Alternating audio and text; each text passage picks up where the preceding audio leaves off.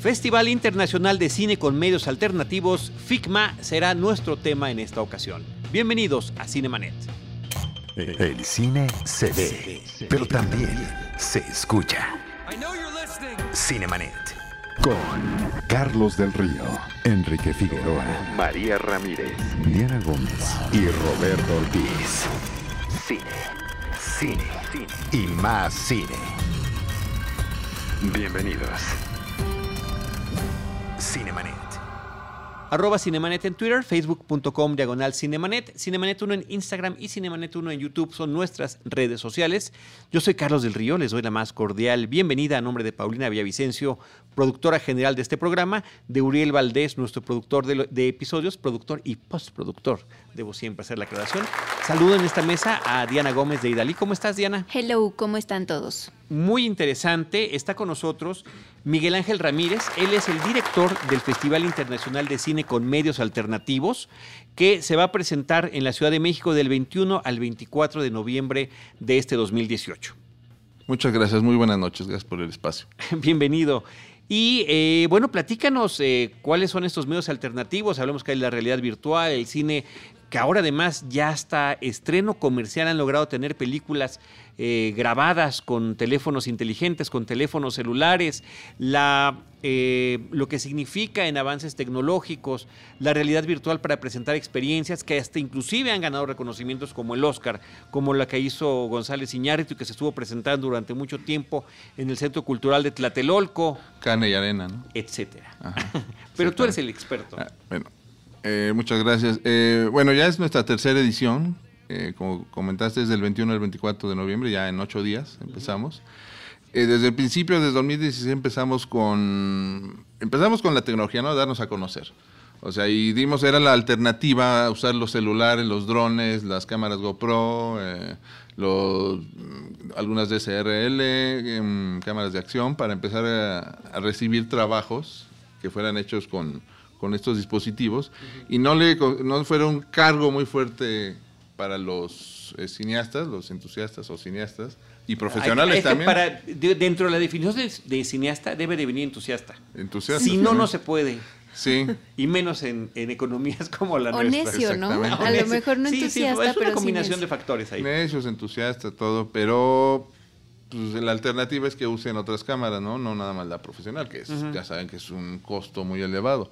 Pero ahora ya con un dispositivo ya pueden filmar, ¿no? O sea, pueden hacer sus películas. No, es que todos tengan, es como en la pintura, ¿no? O sea, Claro. todos podemos pintar, todos podemos modelar, pero una cosa es que haya talento. Claro. Pinceles para todos. para a ver a quién sale bien. Las ganas no se les quita a nadie, ¿no? O sea, La, la técnica también es importante. La técnica, sí, sí pedimos un lenguaje narrativo, este, cinematográfico y un rigor en valores de producción. A veces no tienen el presupuesto ideal, pero hay una muy buena idea.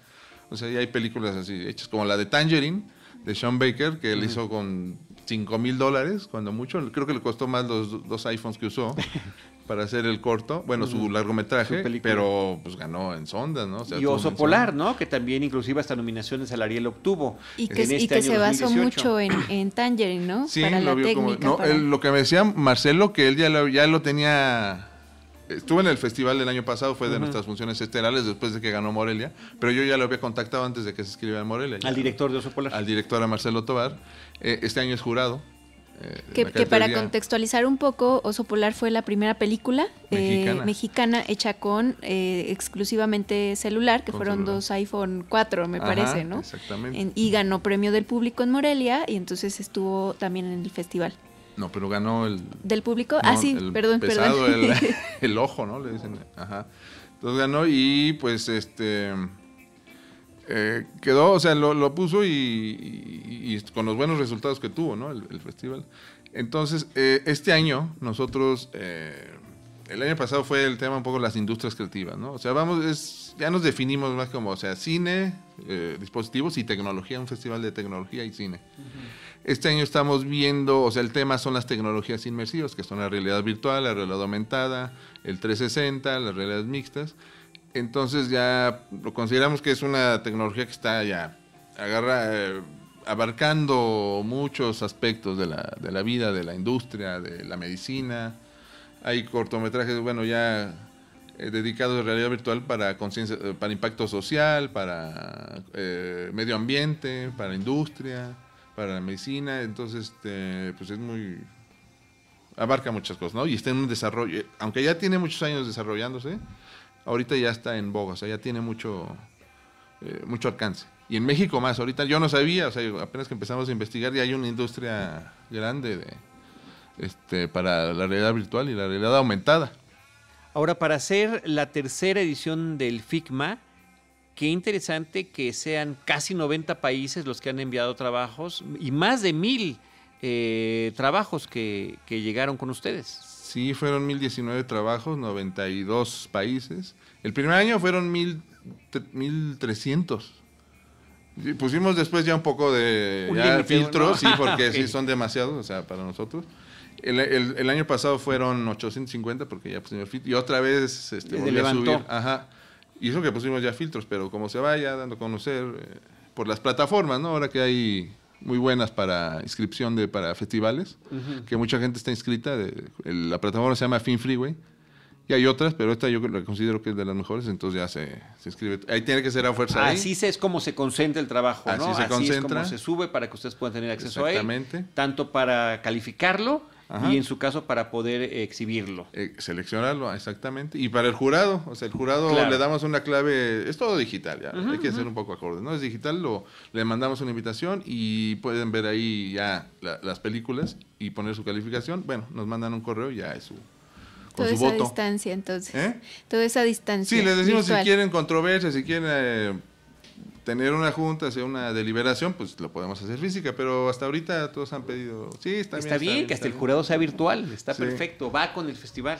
Exactamente, no tenemos programas de mano, este año no vamos a tener programas de mano tampoco, todo es por en la página. Por dispositivo.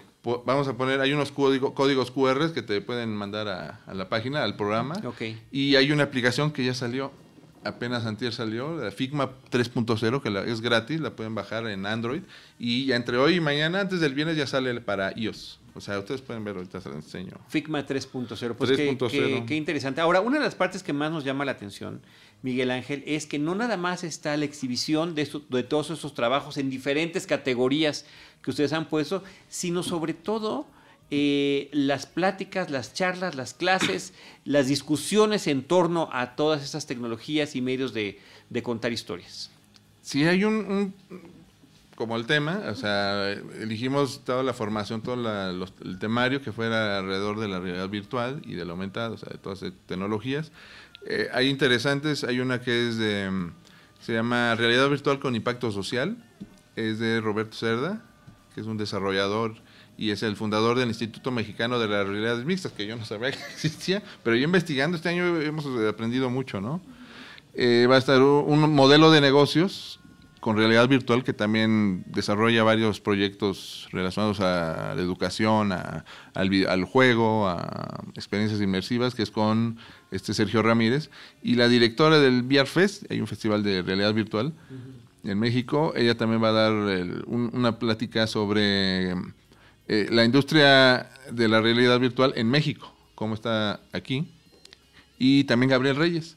Gabriel Reyes va a dar una masterclass, perdón, de guion, de guion y del guion a la distribución con medios alternativos, o sea, cuál es un método de él para filmar, ¿no? Porque luego saca una película por semana y, y, la exhibe en YouTube y ya con eso, o sea, pero no para, él no para, usa cámaras, unas semiprofesionales, filma en una semana y ya la está editando, en dos semanas ya está lista, tres semanas cuando mucho. Y que de hecho ya está, para estos talleres que se van a impartir, eh, de, ya hay un cupo eh, que está lleno, ¿no? Incluso hay listas de espera y también ya están llenas. Eh. Sí, nos sorprendió, o sea, que se llenaran a la semana dos, el de impacto social y medios y también el de guion, la semana, y eso que son 50 personas, tampoco quisimos hacer un foro muy grande. para que estuvieran bien atendidos, ¿no? O sea, pues, si hubiera muchas preguntas y respuestas, este, eh, un foro mediano, también por el espacio, para que estuviera más íntimo, o sea, estuviera más, eh, más interacción, ¿no? Entre el público. Y... Pero, ¿qué es lo recomendable? O sea, cuando, cuando quieres estar en estas actividades, ¿qué es lo que, lo que se tiene que hacer como público para estar cerca, para poder disfrutar de esta programación de actividades eh, que ustedes también hacen? Pues eh, lanzamos la convocatoria, bueno, o sea, las actividades por Facebook. lo lanzamos y luego, luego, pues ya, es que las redes, yo, yo no sé qué más publicidad puede haber, ¿no? También hasta ahorita. Eh, las lanzamos y se tenían que registrar en, en, otra aplicación que se llama Eventbrite y aquí vamos viendo cómo están este, llenos las... Nos van, se van contabilizando, se van registrando y ya vemos cómo están llenos las... Así, aquí están los eventos lleno, lleno, lleno, lleno, lleno, 100%, 100%. No, qué padre. Sí. Entonces ya la tecnología puedes controlar mucho, ¿no? Este, los eventos. Pero para las funciones es, es como, es como conforme a foro, ¿no? O sea, pueden llegar y, y ver nada más ver el programa, que es lo que quieren ver. Y, bien, o sea, no es gratis todo.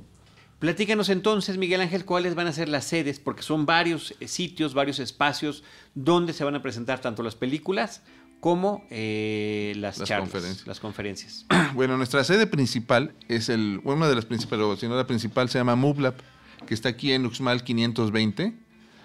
Es un laboratorio y coworking creativo, donde hacen proyectos digitales, animación, grabación, sonido, varias cosas muy interesantes. Tienen festivales que también luego están ahí, como el Cuadrante. Entonces ahí se va a ver un programa, o sea, de 10 a 12, de 10 a, de 12 a 8 de la noche, diario, de jueves, no, del jueves a sábado, eh, para, ver, para ver la proyección de toda la selección oficial de, eh, del festival. En la facultad de cine, eh, su mayoría van a ver con, eh, largometrajes. Ahí van a ser también de 12 a 6 de la tarde.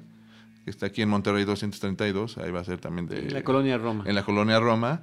En Futura Ciudad de México también va a haber este, cortometrajes, bloques de cortometrajes. El programa es por es un programa y trae tres bloques de cortometrajes cada uno, como de una hora y media cada, cada programa.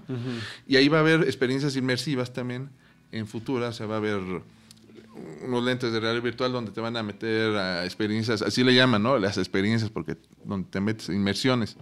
Eh, va a haber un cuadro de Dalí, o sea, es una inmersión en un cuadro de Dalí, donde vas por mm. un cuadro de Dalí, es que el Angelopoulos creo que es, y tú vas por el cuadro así a través de sus objetos, de sus relojes, de sus castillos derretidos, y vas entre todos esos objetos. También va a estar una inmersión que se llama eh, La Casa de Ana Frank, que es una de Ana Frank, donde entra, entras y te va guiando nada más con vos y tú vas escogiendo a qué cuartos te vas ahí por la, por la, por la casa de Ana Frank. Está muy interesante.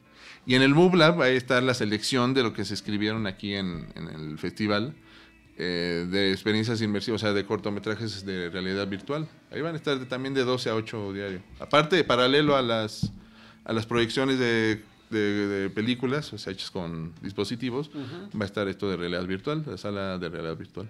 En Cine Lido y en Cineteca Nacional, ¿qué, qué va a haber? En Cine Lido va a haber una proyección especial de un documental que se llama Shamata, eh, El secreto de una mente feliz, que trata de un estudio, un protocolo, de un director mexicano, pero que es, trabaja en cine, es sonidista, pero también tiene una, es neurocientífico. Entonces tiene una maestría, en un doctorado ahí en la Universidad de Salamanca y es de la comunidad budista, él es Andrés Aldaña. Entonces se unió ahí todos sus saberes para hacer un estudio de cómo la neurociencia, o sea, por medio de aparatos de gráficas de protocolos, le ponen estos aparatos los sensores y lo mide con computadoras y con proyecciones para ver cómo llegan a ese estado de, de serenidad los monjes, ¿no? Se llama el chamata, que es una técnica. Está muy interesante, va a ser, ese va a ser a las 7 de la noche en el Cine Lido. Y en la Cineteca el, día del miércoles va a haber funciones de inauguración a las 7 de la noche de lo mejor de cortometrajes internacionales y que están en competencia. Y el jueves va a ser la selección de cortometrajes mexicanos que están en competencia de lo mejor a las 7 también de la noche en el foro al aire libre de la Cineteca Nacional. ¿Dónde puede consultar la gente con detalle toda esta programación? Eh, lo puede consultar ahí en la página que es www.figmafest.org y en la aplicación, que no sé si te mencioné. Sí, le mencionaste. Ah, te mencioné, Figma 3.0. y ahí, ahí viene todo, o sea, está en chiquito, pero ahí viene. Y en Twitter también tienen cuenta, ¿no? Twitter, Facebook, eh, ahí en Facebook también lo, lo anunciamos. En Instagram no, porque es mucho es mucha información, pero también pueden consultar cosas. Y mira, aquí tiene su menú de la aplicación. Ok. O sea, ahí viene Shamata, viene la introducción, horarios, talleres, conferencias, jurados, sedes, todo. Eh, la entrada, ¿cuánto cuesta? O sea, ¿qué es lo que tiene que pagar la gente para poder vivir, por ejemplo, una de esas eh, experiencias inmersivas? Pues nada más el metro o la gasolina, porque Y la fila, seguramente. Y la fila, bueno, ojalá. ¿Cuánto dura en promedio una de estas experiencias?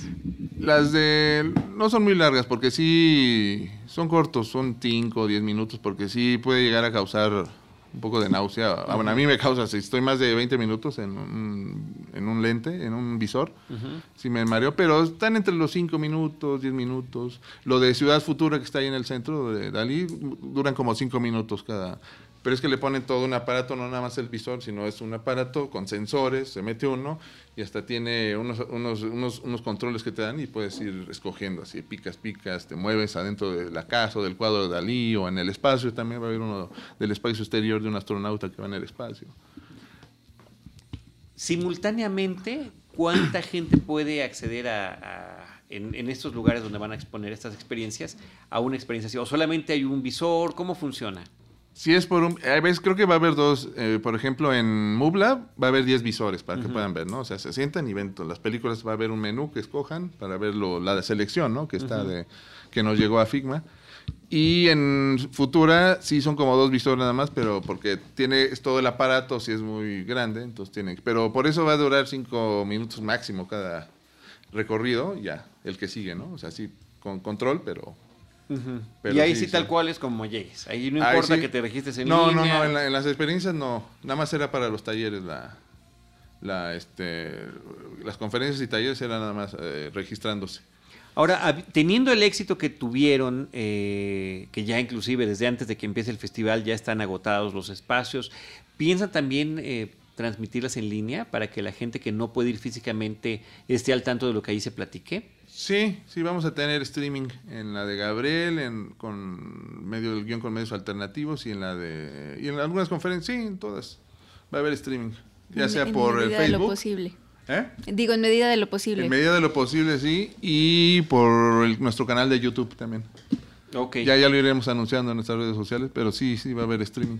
Pues yo creo que lo importante es que, que se empiece a conectar quienes estén interesados para esto. Esto está sucediendo en la Ciudad de México es donde se va a llevar a cabo este festival eh, del 21 al 24 de noviembre. Entonces, eh, creo que sí es importante, Diana, que, que, el público esté al pendiente de las actividades que le interesen y ver de qué manera presencial o virtual pueden, pueden apreciar. Mm, yo nada más quería preguntar una anécdota bonita, espero no ser como muy vaga con esta pregunta, de, de este festival o, personal eh, en torno a este festival, o sea, de supongo que había una necesidad para crearlo eh, que ustedes vieron y que siguen viendo a la hora de hacer la programación.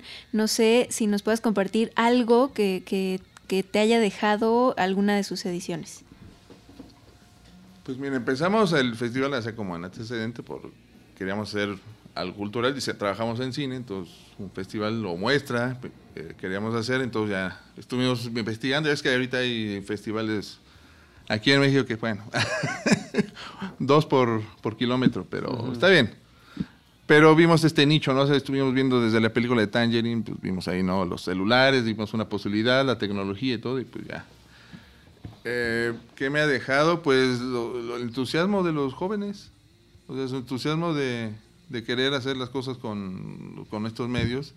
Nos siguen mucho los del jóvenes del CCH, hemos tenido ahí también contacto con los jóvenes del CCH, de la UAM, este, también de otras universidades, ¿no? Pero ahorita se inscribió, y habremos de hecho una categoría especial para escuelas este año, se llama el universitario, cortometraje mexicano universitario, y nos ha llegado de la Facultad de Cine, de la, de la Universidad de la Comunicación, de la Universidad de Guanajuato, del CCH, de una de ti, de ¿dónde era? De Mexicali.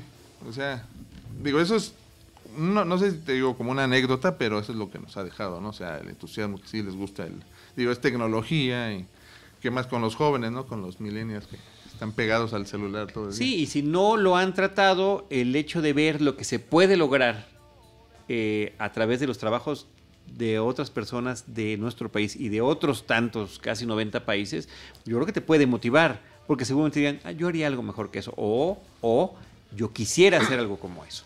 ¿no? Yo creo que cuando uno ve buenas y regulares películas, piensa en ese tipo de cosas y qué mejor ahora que se tienen todos estos elementos literalmente a la mano. Sí, y, ahorita nada más recordando, ahorita apenas eso, ya pensándolo, ese momento que pasó, hace dos días nos mandó este Marcelo Tobar, porque es jurado, Acabo de ver, él es el jurado de animación y de como va a empezar a trabajar, ya empezó su película, me dice, no tengo tiempo de, ver así largos y todo. Le digo, bueno, mira, esta lo experimental y la animación son muy agradables, son fáciles de ver, te las duran cinco minutos, 10 cuando mucho. Entonces lo vio y antes me mandó un video casi muy conmovido diciéndonos un mensaje, ¿no? Que lo, vamos a poner en redes de que estaban hermosos los experimentales, o sea, se conmovió mucho, o sea, y son películas no narrativas, no lineales, son abstractas, son a veces puros ruidos, o sea, pero ahí tienen una estética muy definida. Y eso nos gusta, o sea, a mí también me, me emocionó, ajá, de cómo le gustó y lo recomendó. Ahorita se lo enseño si quieren video. muy bien. Pero quedó muy satisfecho él con lo. Y con la animación también, hay cosas muy bonitas de animación. Pues qué padre, Miguel Ángel. Muchísimas felicidades por este esfuerzo que estás empujando tú y el equipo que está detrás del Festival Internacional de Cine con Medios Alternativos. Y no sé si tengas algunas palabras finales, eh, algún comentario para el público cinéfilo. Esto es Cinemanet, nuestros escuchas son cinéfilos, cinéfilos por definición. Pues nada, pues los esperamos del 21 al 24 las funciones de noviembre. Las funciones son completamente gratis y se llenan, es como llenen, como vayan llegando a foro de, de público. Pero en la cineteca pueden ir, ya ven que ahí el foro libre es al aire libre está, cabemos porque caben todo mundo, o sea, ahí no hay problema. Y van a ver lo mejor de los cortos de mexicanos y extranjeros. Y pues lo pueden consultar en nuestras redes sociales, otras les digo que es www.figmafest.org y nuestra aplicación que es eh, Figma 3.0. Y muchísimas gracias a ustedes por el espacio. No, al contrario, gracias a ti por acompañarnos, Miguel Ángel. Pues enhorabuena y con esto nosotros nos despedimos, Diana. Hasta luego y pues gracias por llegar hasta aquí y ya saben, sigan los streaming de este festival. Perfecto. Arroba de Idalí y arroba Chari del Río. Los estaremos esperando en nuestro próximo episodio, también en nuestras redes sociales. Y siempre lo haremos platicando sobre cine, cine y más cine. Esto fue Cinemanet. Con Carlos del Río, Enrique Figueroa, María Ramírez, Diana Gómez y Roberto Ortiz. El cine se ve, pero también se escucha.